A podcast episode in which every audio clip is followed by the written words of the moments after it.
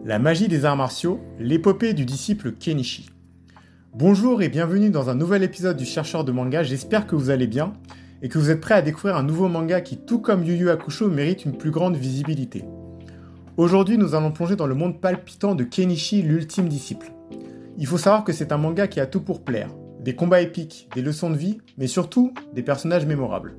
Lorsque nous parlons d'anime et de manga, il y a des œuvres qui se démarquent par leur capacité à captiver, à inspirer mais surtout à divertir. Kenichi l'ultime disciple est l'une de ces œuvres. Une épopée d'action, de discipline et de croissance personnelle qui a conquis le cœur de millions de fans à travers le monde. Si vous êtes un fan d'arts martiaux, d'action, de comédie ou tout simplement d'histoires inspirantes, alors vous êtes au bon endroit. Kenichi l'ultime disciple est un manga qui allie ces éléments de manière remarquable. Dans cet épisode, nous allons explorer l'histoire, les personnages, les styles d'arts martiaux et bien plus encore pour vous donner un aperçu complet de ce manga et de son adaptation en anime. J'espère que cet épisode sera informatif divertissant et peut-être même un peu inspirant, mais surtout vous donnera envie de le regarder dans son intégralité. Alors préparez-vous à plonger dans le monde des arts martiaux, à rencontrer des personnages mémorables et à découvrir comment un lycéen timide, Kenichi Shirahama, deviendra un disciple ultime. Avant de commencer, assurez-vous de vous abonner à mon podcast qui est disponible sur toutes les plateformes populaires, dont Spotify, Deezer, Amazon Music et bien d'autres, et de me suivre sur ma chaîne YouTube Manga Seeker, le chercheur de manga, pour rester à jour sur mes futurs épisodes. Sans plus tarder, entrons dans le monde de Kenichi. Vous êtes prêts? C'est parti Commençons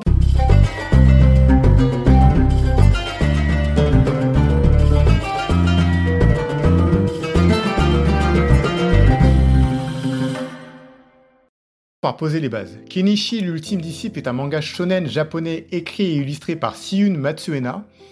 Il a fait ses débuts en 2002 dans le magazine Weekly Shonen Sunday, un magazine de manga hebdomadaire très populaire au Japon.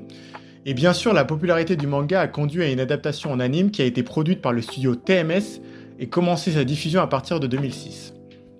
La question centrale est la suivante. Pourquoi le manga Kenichi, l'ultime disciple, est-il si spécial? Eh bien pour la simple et bonne raison que c'est un mélange parfait d'éléments qui captivent le public. Tout d'abord, il y a les personnages. Que ce soit les personnages principaux mais aussi les personnages secondaires, ils sont tous incroyablement bien développés. Mais également la représentation des arts martiaux qui est vraiment intéressante et instructif, il y en a vraiment pour tous les goûts. Il y a le karaté, le kung-fu, le muay thai, le jiu-jitsu, le judo, le kenpo, la boxe et bien d'autres.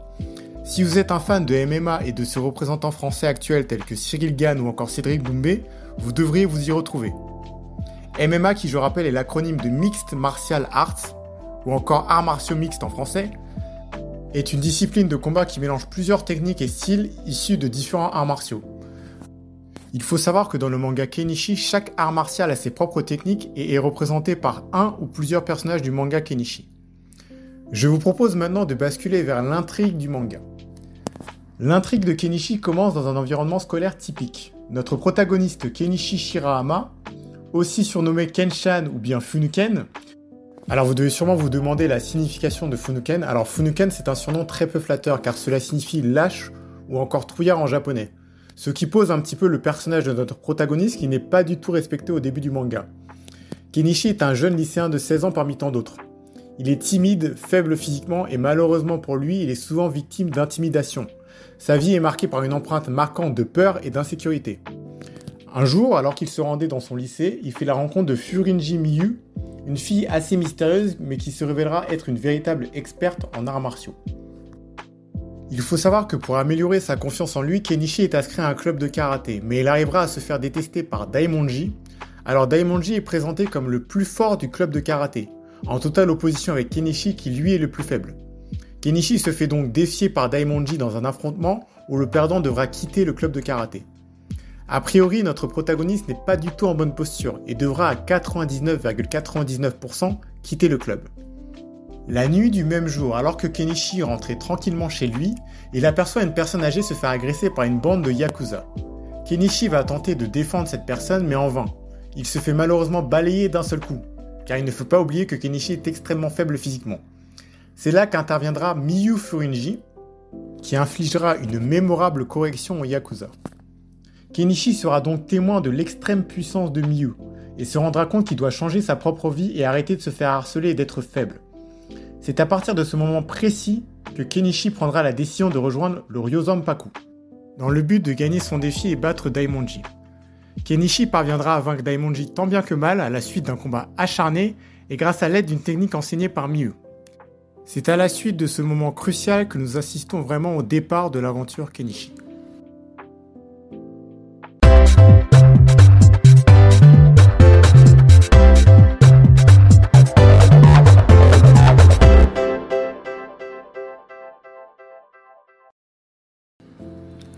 Il faut savoir que dans ce manga, les personnages sont également une force motrice de l'histoire. Outre Kenichi et Miyu, nous rencontrons une galerie de personnages très intéressants. Kenichi, dans sa quête de devenir plus fort, va faire la rencontre de 6 maîtres complètement loufoques au sein du Ryozanpaku. Commençons en profondeur par le personnage de Akisame Koetsuji. Akisame, également appelé le maître d'anatomie, est un personnage fondamental dans l'histoire non seulement en tant que maître talentueux, mais aussi en tant que premier véritable mentor de Kenichi. Akisame se démarque par son intelligence exceptionnelle, sa connaissance approfondie de l'anatomie humaine et ses compétences en arts martiaux. Il est considéré comme le maître le plus talentueux du Ryozanpaku, il est capable de décomposer et d'analyser les mouvements de combat à un niveau vraiment anatomique. Son génie martial est évident dans sa capacité à créer et à maîtriser une grande variété de techniques. Lors des premiers jours de l'entraînement de Kenichi, Akisame joue un rôle clé en lui enseignant les bases fondamentales. Ces leçons incluent non seulement des techniques de combat mais aussi des concepts anatomiques et philosophiques à Kenichi. Les cours d'Akisame s'avèrent essentiels pour forger les bases solides dont Kenichi a besoin pour son développement martial. Il faut savoir que le caractère d'Akisame est également marqué par une certaine excentricité et un sens de l'humour particulier.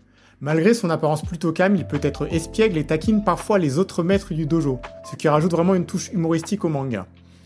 Il excelle dans l'application pratique du Jiu-Jitsu. Alors il faut savoir que le Jiu-Jitsu est une discipline qui se concentre sur l'utilisation de la force de l'adversaire contre lui-même en mettant l'accent sur les techniques de clé, de soumission et de contrôle au sol. Son enseignement s'inscrit dans une approche holistique visant à équiper Kenichi avec une compréhension complète des principes du Jiu-Jitsu afin de renforcer son répertoire martial. Je vous propose maintenant de basculer vers un personnage radicalement opposé à Akisame. Il se nomme Sakaki Shio. Se prénommant lui-même centième dan de karaté, il incarne une maîtrise inégalée dans cet art martial. Sa force brute et sa musculature tracée en font un personnage imposant, ce qui crée vraiment une aura de respect et de peur autour de lui.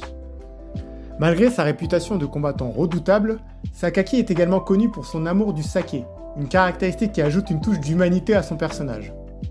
Au premier abord, Sakaki peut sembler distant et froid, mais sous cette façade se cache un homme au cœur d'or. Son engagement envers le bien-être de Kenichi et son approche sérieuse de l'enseignement montrent un côté bienveillant de sa personnalité.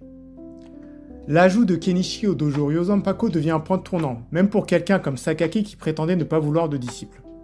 En tant que maître de karaté, il enseigne à Kenichi une variété de techniques emblématiques de cet art martial. Parmi ces techniques, le karaté Kyokushin, caractérisé par sa puissance brute et son entraînement intensif, est au cœur de son enseignement. Sakaki est souvent associé au style Oyamaryu Karaté, un style fictif basé sur le karaté Kyokushin.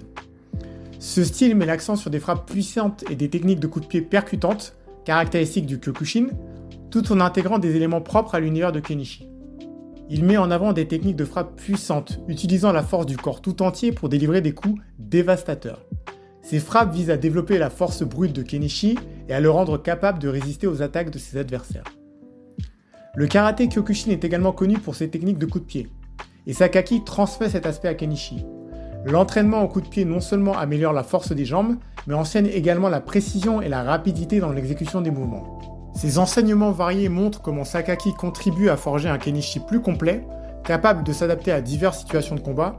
Chacune de ces techniques est conçue pour améliorer la compréhension et la maîtrise des arts martiaux de Kenichi, renforçant ainsi son évolution en tant que disciple au sein du dojo Oyozanpaku. Explorons maintenant le rôle crucial du maître des arts martiaux chinois dans la vie de Kenichi, j'ai nommé Ma Kensei. Certainement l'un des personnages les plus comiques du manga Kenichi, si ce n'est le plus comique, on peut très facilement l'assimiler à Tortue Géniale dans Dragon Ball Z, compte tenu de son caractère, de son âge avancé, mais également de sa petite taille. Tout comme Tortue Géniale, il est souvent caractérisé par son comportement pervers, notamment son intérêt marqué par les femmes, et plus particulièrement envers Miyu et Shigure, ses tentatives de séduction. Ses interactions avec des personnages féminins et ses réactions face à des situations suggestives sont des éléments récurrents de sa personnalité. Mais malgré son comportement marqué par beaucoup de légèreté et d'humour, il saura être sérieux quand il le faut pour aider son disciple Kenichi. L'importance de Kensei pour Kenichi réside dans son influence éclairée. Il incite Kenichi à regarder au-delà de la simple force brute, à comprendre la beauté et la grâce des mouvements dans l'art martial. L'enseignement de Kensei contribue à façonner la perspective de Kenichi sur la pratique des arts martiaux en lui inculquant la nécessité d'harmoniser le corps et l'esprit. Il enseignera à Kenichi diverses techniques martiales qui reflètent sa maîtrise des arts martiaux chinois, en particulier le kung fu. Voici quelques-unes des techniques que Makensei transmet à Kenichi. Tout d'abord, il y a le Katsu Jinken, que l'on peut traduire par le point de la vie, et le Satsu Jinken, que l'on peut traduire par le point de la mort. Mackenzie introduit ces concepts philosophiques dans l'art martial.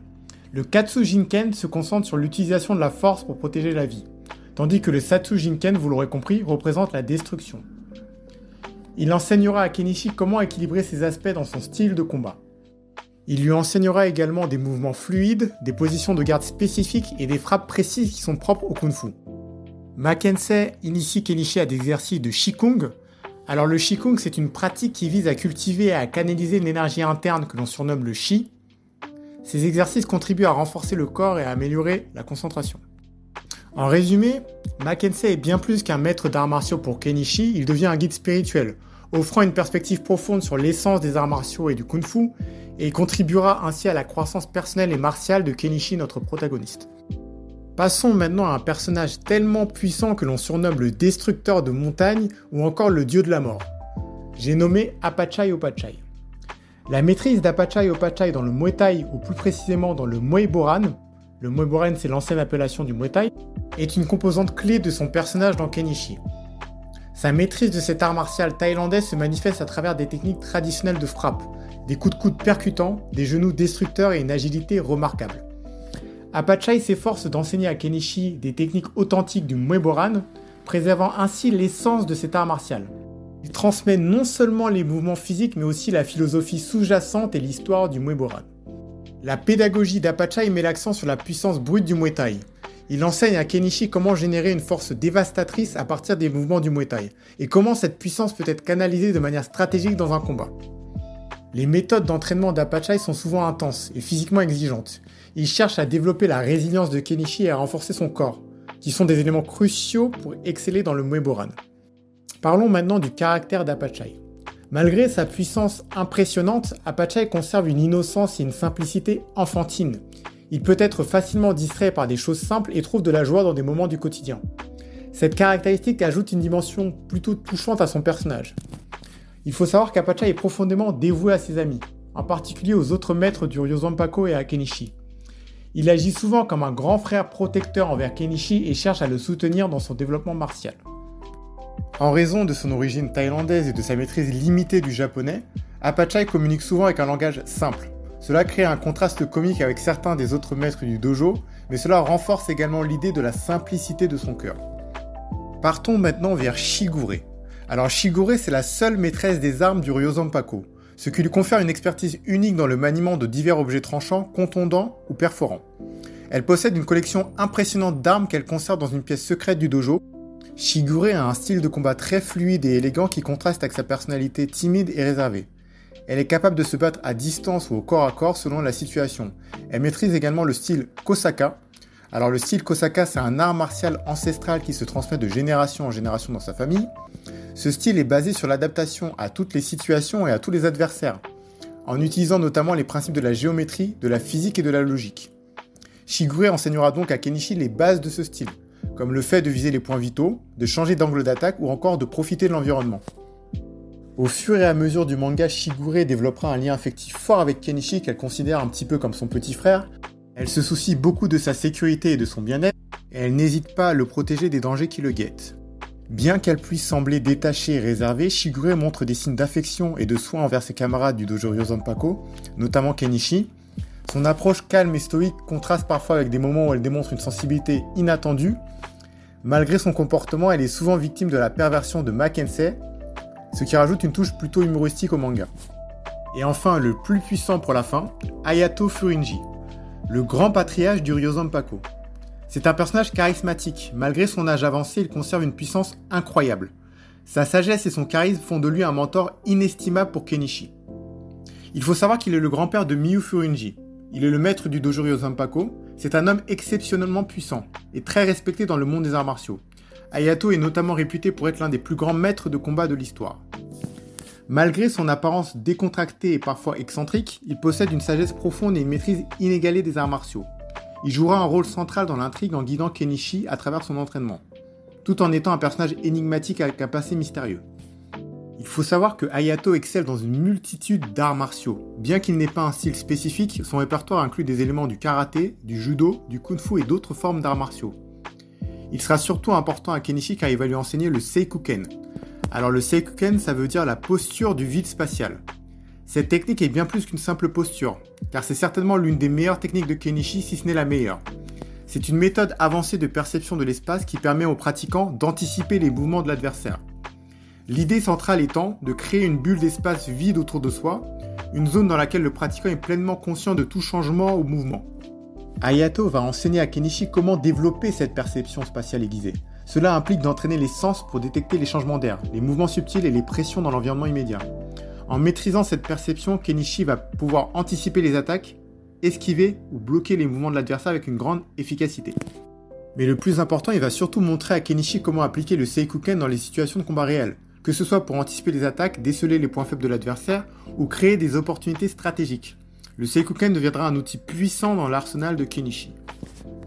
Kenichi aura donc le luxe d'avoir 6 mètres pour s'endurcir et pouvoir perfectionner ses compétences. Après avoir vaincu Daimonji, malheureusement pour lui, il va commencer à attirer des gangs et des yakuza autour de lui, dont leur objectif est de chercher à recruter des combattants puissants. Il va surtout s'attirer les foudres du groupe le plus dangereux, il s'agit du groupe Ragnarok. Si vous êtes un fan de la mythologie nordique, ce terme doit sûrement vous dire quelque chose. Dans la mythologie scandinave, le Ragnarok, destin des dieux, également appelé crépuscule des dieux, et l'événement qui déclenche la fin du cycle mythique ayant commencé par la naissance des dieux d'Asgard, les As, et la création des neuf royaumes de la cosmologie scandinave.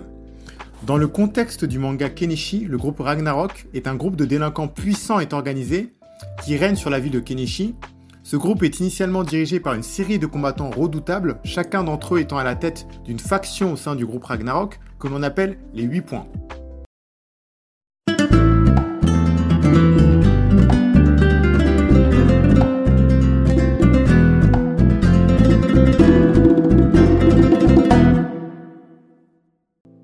Les 8 points sont les chefs du Ragnarok et ses 8 membres les plus forts. Il faut savoir que 3 membres regroupés des 8 points peuvent facilement vaincre 50 ennemis à main nue. Chaque membre porte un gant avec un numéro inscrit en chiffres romains allant de 1 à 8 qui correspond à sa position. Plus le nombre est petit, plus le membre est fort. Chacun d'entre eux a un surnom inspiré de la mythologie nordique comme Odin, Loki ou encore Siegfried. Les combats entre Kenichi et les membres de Ragnarok sont des moments clés de l'histoire, marqué par des affrontements physiques intenses et des développements importants pour le personnage principal. Chaque membre de Ragnarok représente un style de combat unique, souvent associé à un art martial spécifique.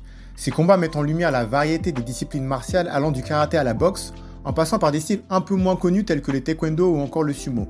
Kenichi, en tant que praticien d'arts martiaux polyvalents, doit constamment s'adapter aux styles de combat différents de ses adversaires ce qui mettra en évidence sa flexibilité et sa capacité à assimiler rapidement de nouvelles techniques pour répondre aux défis variés que va lui imposer le groupe Ragnarok.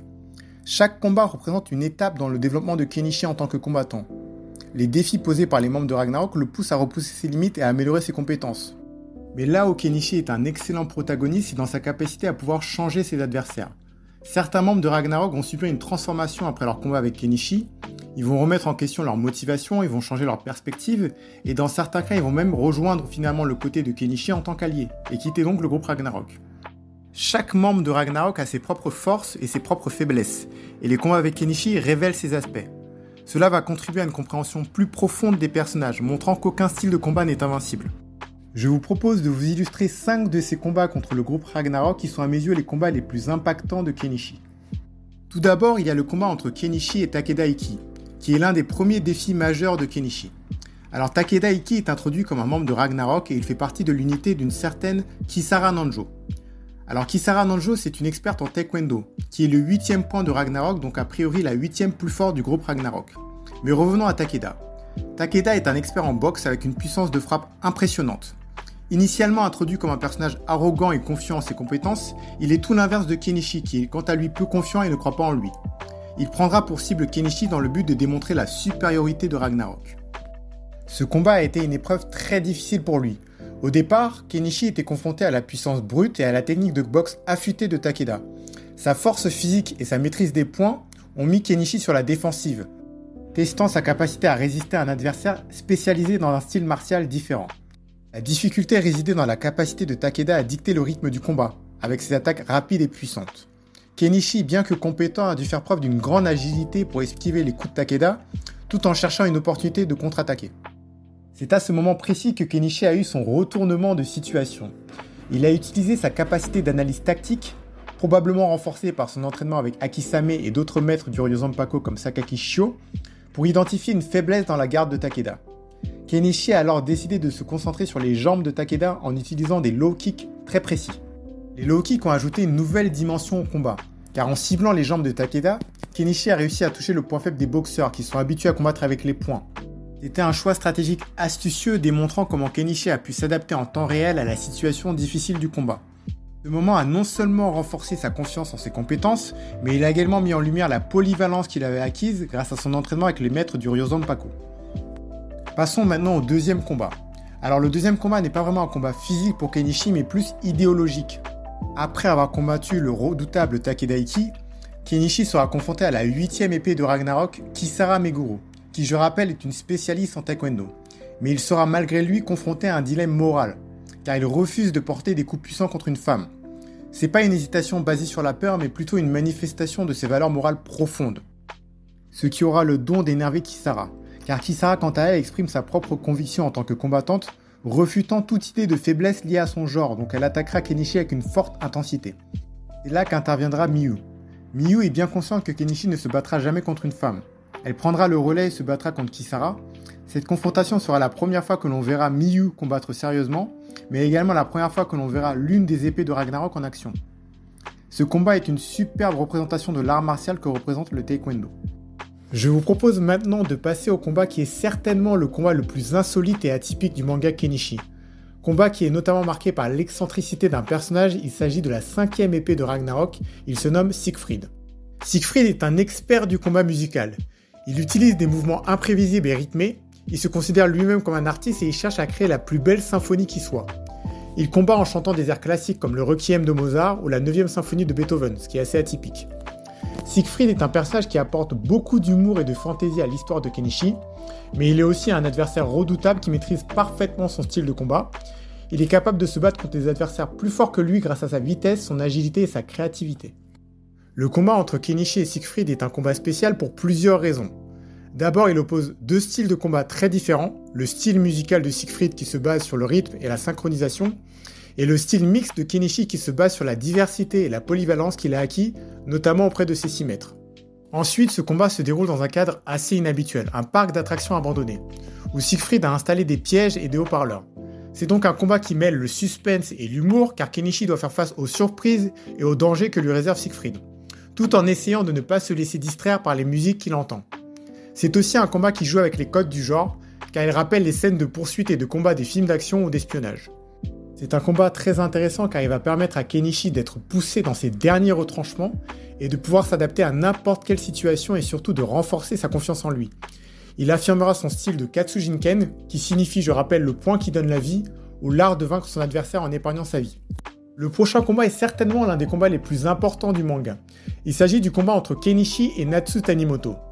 Natsu Tanimoto est initialement introduit comme étant le président du club de théâtre du lycée de Kenichi il invitera Miyu à jouer dans sa pièce Roméo et Juliette, ce qui désespère Kenichi et provoquera chez lui une certaine animosité et jalousie, car il faut savoir que Kenichi est très amoureux de Miyu. Mais il n'est pas au bout de ses surprises lorsqu'il découvrira avec stupéfaction que Natsu Tanimoto est en fait la sixième épée de Ragnarok, connue sous le nom d'Hermite. Tanimoto incarne une dualité complexe entre son statut d'étudiant ordinaire et celui de la sixième épée de Ragnarok. Son nom, héritage du clan Tanimoto, porte le poids d'une lignée exceptionnelle, mais il reste un orphelin, ayant perdu sa sœur dans sa jeunesse. Cette perte douloureuse a forgé en lui une colère profonde et une méfiance envers les autres, faisant de lui un individu solitaire et réservé. Son attitude colérique et méfiante dissuade quiconque de percer son mystère, créant ainsi une aura de danger autour de lui. Hermite et Kenichi sont également liés par leurs maîtres respectifs, car il faut savoir que Ma Sogetsu, maître d'arts martiaux de Natsu Tanimoto, est en fait le frère de Ma Kensei, l'un des six maîtres du Ryozampaku. Mais parlons du combat en détail. L'intensité du combat entre Kenichi et Hermite est palpable dès les premiers échanges. Les coups sont rapides, précis et chargés d'une énergie émotionnelle débordante. Kenichi est animé par la trahison de celui qui croyait être une bonne personne. Il attaque avec une détermination exacerbée, cherchant à comprendre les motivations complexes de Natsu alias Hermite. Hermite de son côté cherche juste à donner une correction à Kenichi par l'intermédiaire des techniques transmises par son maître, Ma Sogetsu. Alors que ce combat atteint son apogée, ce combat sera malheureusement interrompu par Loki, la quatrième épée de Ragnarok, qui va lâchement prendre en otage la petite sœur de Kenichi qui s'appelle Konoka. Il en profitera pour marteler Kenichi de coups qui ne pourra malheureusement pas se défendre, de peur qu'il arrive malheur à sa sœur. Il sera donc aidé par Hermite et il parviendra à mettre sa sœur hors de danger. La colère de Kenichi après que sa sœur ait été prise en otage est certainement l'un des moments les plus marquants du manga, car cette colère transforme radicalement la dynamique du combat. Il infligera une mémorable correction à Loki puis pourra ensuite terminer son combat contre Hermite, combat qui sera du début à la fin marqué par énormément de rebondissements et d'intensité. Et enfin, le meilleur pour la fin, le dernier combat n'est pas juste un combat entre deux individus, mais plus une sorte de guerre de clans entre le groupe Ragnarok d'un côté et l'alliance Shinpaku de l'autre. Depuis le début, je n'arrête pas de vous parler de Ragnarok, mais vous vous demandez sans doute, et à juste titre, quelle est l'alliance Shinpaku? Pour vous parler de cette alliance, je suis obligé de vous parler d'un personnage en particulier, qui est certes secondaire, mais qui a malgré tout son importance. Il s'agit de Nijima Haruo. C'est un personnage assez complexe car il est considéré comme un grand ami de Kenichi mais il est en totale opposition avec celui-ci. Il est initialement présenté comme un étudiant manipulateur et calculateur, Nijima est souvent perçu comme un personnage ambigu, aux motivations mystérieuses. Il est habile dans la manipulation des situations et des personnes pour atteindre ses objectifs. Sur le plan physique, Nijima n'est pas particulièrement fort en arts martiaux, qui contraste avec les autres personnages du manga. Cependant, il compense cette faiblesse en utilisant son intelligence. Son caractère rusé et sa capacité à anticiper les mouvements des autres en font un personnage très intrigant. Nijima montre également des moments d'altruisme car il faut savoir qu'il est le créateur de l'alliance Shinpaku. Il y montre des qualités de recruteur assez incroyables car il arrive à convaincre des anciens ennemis de Kenichi, qui sont principalement issus de Ragnarok, de rejoindre l'alliance Shinpaku. On y retrouve le boxeur Takeda, qui avait posé, je rappelle, énormément de difficultés à Kenichi. On y retrouve également l'ancienne 8ème épée Kisara Meguru, spécialiste en taekwondo qui s'est confronté à Miyu, ainsi que l'ancienne cinquième épée spécialisée en combat musical, Siegfried. Il réussira à embaucher deux autres personnes. Tout d'abord, il y a la septième épée Thor, grand expert en sumotori qui a également été confronté à Kenichi. Mais surtout, le plus improbable de tous, il réussira tant bien que mal à convaincre Hermite ou Tanimoto Natsu, ancienne cinquième épée de Ragnarok.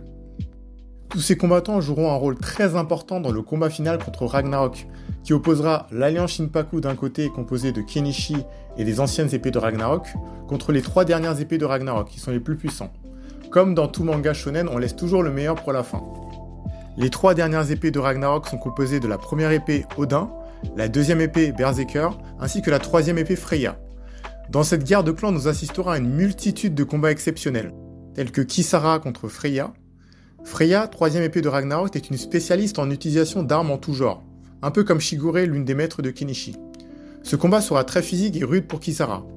Mais c'est un combat qui sera également idéologique car Freya prône le fait d'utiliser des armes pour que les femmes plus faibles physiquement puissent combattre les hommes, tandis que Kisara persiste à uniquement utiliser le taekwondo, malgré son admiration pour Freya. Ce combat sera d'une intensité intense. Je peux très bien aussi parler du combat entre Tanimoto alias Hermite et la seconde épée de Ragnarok, Berserker, qui sera un combat également très impressionnant. Berserker montrera dans un premier temps tout son talent ainsi que sa force brute contre Loki. Loki, quatrième épée de Ragnarok, tentera de renverser la première épée Odin et de former le nouveau Ragnarok. Malheureusement pour lui, Berserker se dressera sur son chemin. Tout comme l'affirme son prénom Berserker de son vrai nom Shogo Kitsukaya, il est présenté comme un monstre physiquement. Il est très grand et incroyablement musclé. Il est considéré comme un véritable génie car c'est l'un des seuls personnages du manga Kenichi ne pratiquant pas les arts martiaux. Il se bat uniquement par son instinct et sera un adversaire redoutable pour Tanimoto. Leur affrontement sera le meilleur combat pour introduire l'opposition entre les deux principaux intéressés, l'un appartenant à Ragnarok et l'autre à l'alliance Shinpaku. Vous l'aurez deviné, c'est ce combat qui mettra le clap de fin entre l'opposition entre Ragnarok et l'alliance Shinpaku. Il s'agit bien entendu du combat entre notre protagoniste Shirahama Kenichi et Ryuto Asamiya, alias Odin, membre le plus fort et première épée de Ragnarok. ce combat sera d'une intensité remarquable. Tout comme lors de ce combat contre Hermite, Kenichi comprendra que Ryuto ou encore Odin est en fait un de ses amis d'enfance, qu'il avait perdu de vue, ce qui rajoute une dimension tragique à son combat. Odin sera un adversaire redoutable pour Kenichi, car tout comme lui, il maîtrise également le Seikuken, mais à un niveau bien supérieur. Le Seikuken, qui je rappelle est la création d'un champ de force autour du pratiquant, élargissant sa perception sensorielle et améliorant sa capacité à anticiper et à réagir au mouvement de l'adversaire. Ce qui va lui permettre de facilement prendre le dessus sur Kenichi, mais également par l'intermédiaire du Gungear. Le Gungear dans la mythologie nordique est une lance qui ne manque jamais sa cible. Elle est associée à Odin, le dieu suprême. Cette lance est souvent décrite comme mystique et est extrêmement puissante. Ryuto, en utilisant une technique appelée Gungear, emprunte clairement à cette référence mythologique pour souligner la puissance de son art martial. Ainsi, tout comme la lance Gungear mythique, la technique Gungear de Ryuto est représentée comme étant précise et dévastatrice. Cela renforce l'idée que ses attaques sont inévitables et extrêmement puissantes. Et cela va lui permettre de malmener Kenichi pendant les premières minutes du combat. Lors de ce combat, nous assistons par la suite à ce que je considère comme une masterclass de Kenichi, qui va faire subir à Odin l'ensemble de son apprentissage et de sa croissance. Il va combiner l'ensemble des arts martiaux que ses maîtres lui ont appris tout au long du manga. Il va enchaîner successivement des techniques de Muay Thai, de karaté, de kenpo, pour ensuite conclure sur du jujitsu. Cet enchaînement est à mes yeux le meilleur passage du manga Kenichi car il montre tout le chemin parcouru par Kenichi, lui qui était si faible, si fragile, qui manquait de confiance en lui et se faisait souvent harceler. Il est maintenant capable d'enchaîner 5 arts martiaux différents de manière successive. En conclusion, l'univers de Kenichi, l'ultime disciple, nous offre bien plus que des combats spectaculaires et des techniques d'arts martiaux. C'est une exploration profonde de la croissance personnelle, de l'amitié et de la détermination. À travers le voyage de Kenichi, nous avons vu comment la force physique peut être surpassée par la force mentale et émotionnelle. Les enseignements des différents maîtres ont contribué à forger un protagoniste qui ne se contente pas de devenir un combattant puissant, mais aussi une personne plus confiante et compatissante. Le manga Kenichi nous rappelle que la vraie puissance réside souvent dans la persévérance, le respect mutuel, mais surtout le plus important dans la volonté de se surpasser. Et voilà, c'est la fin de cet épisode consacré à Kenichi, l'ultime disciple. J'espère que cette plongée dans l'univers des arts martiaux, de la croissance personnelle et de l'amitié vous a été aussi captivante qu'instructive. Un grand merci à tous pour m'avoir accompagné tout au long de cet épisode. Restez à l'écoute pour mon prochain épisode qui sera mon deuxième épisode après Blue Lock à être centré sur le sport. Sauf que cette fois-ci, le sport mis en lumière ne sera pas le football mais le tennis. Le manga présenté sera Prince of Tennis. Alors Prince of Tennis est un manga et un anime qui met en scène l'histoire de Ryoma Echizen, un jeune prodige du tennis, un peu à l'image de Carlos Alcaraz dans la réalité. Ce jeune prodige intègre la prestigieuse académie de Seishun Gakuen, également connue sous le nom de Seigaku. Si vous êtes un passionné de tennis ou tout simplement curieux d'en savoir plus sur ce monde compétitif, cet épisode est fait pour vous. N'oubliez pas de vous abonner, de liker et de laisser des commentaires si cet épisode vous a plu. D'ici là, prenez soin de vous et restez à l'écoute pour le prochain épisode de Manga Seeker, le chercheur de manga.